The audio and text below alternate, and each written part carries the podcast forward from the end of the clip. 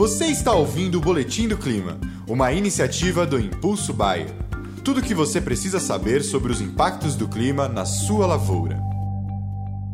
Bom dia a todos, aqui é Marco Antônio, agrometeorologista da Rural Clima. E vamos para o nosso alerta agroclimático dessa quarta-feira, hoje, dia 25 de maio de 2022.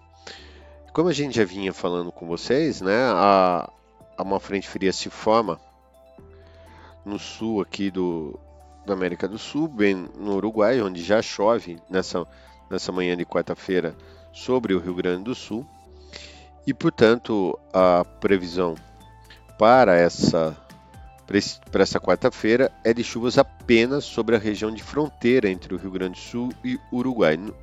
Porém, já amanhã, quinta-feira, dia 26, essa frente fria avança e organiza melhores os corredores de umidade, levando chuvas mais gerais sobre o Rio Grande do Sul. Já as demais regiões do Brasil, o tempo segue aberto, sem previsões de chuvas, né, sem nada, temperaturas já em elevação, madrugadas um pouquinho mais frias na região centro-sul do Brasil e dias bastante quentes, já que não há é, nebulosidade.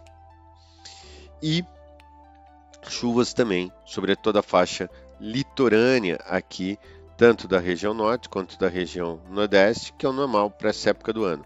Amanhã essa frente fria avança, né? Na, amanhã não, no, no, no na sexta-feira, dia 27, leva mais chuvas para o Rio Grande do Sul, organiza melhor as áreas de instabilidades e aí, a partir do sábado, ela avança um pouco para Santa Catarina, pegando também boa parte do Paraguai e extremo sul aqui é, de, do Paraná.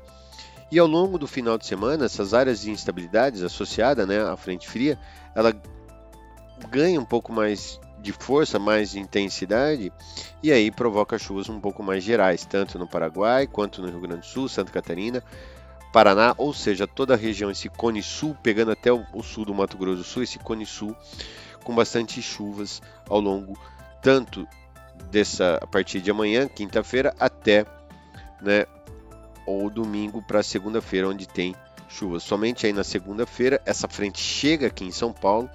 Há uma possibilidade de chuvas voltando aqui para São Paulo, pegando partes também do Mato Grosso do Sul, aqui, ó. Tá? E mais todo, toda a região central do Brasil, né? todo Cerrado, Minas, tal, nada de chuvas, a não ser algumas chuvas aqui no extremo sul, ali, entre segunda e terça-feira, algumas chuvas aqui na, no extremo sul é, de Minas Gerais e pegando também Rio de Janeiro e Espírito Santo, as áreas de café e cana aqui, né? E continua chovendo no Nordeste, como é de costume. Tá? E a semana, a primeira semana de, de, de junho, né? Os primeiros dias de junho ali, serão marcados por chuvas meio que irregulares sobre a região Cone Sul, né? É, São Paulo, Mato Grosso do Sul para baixo.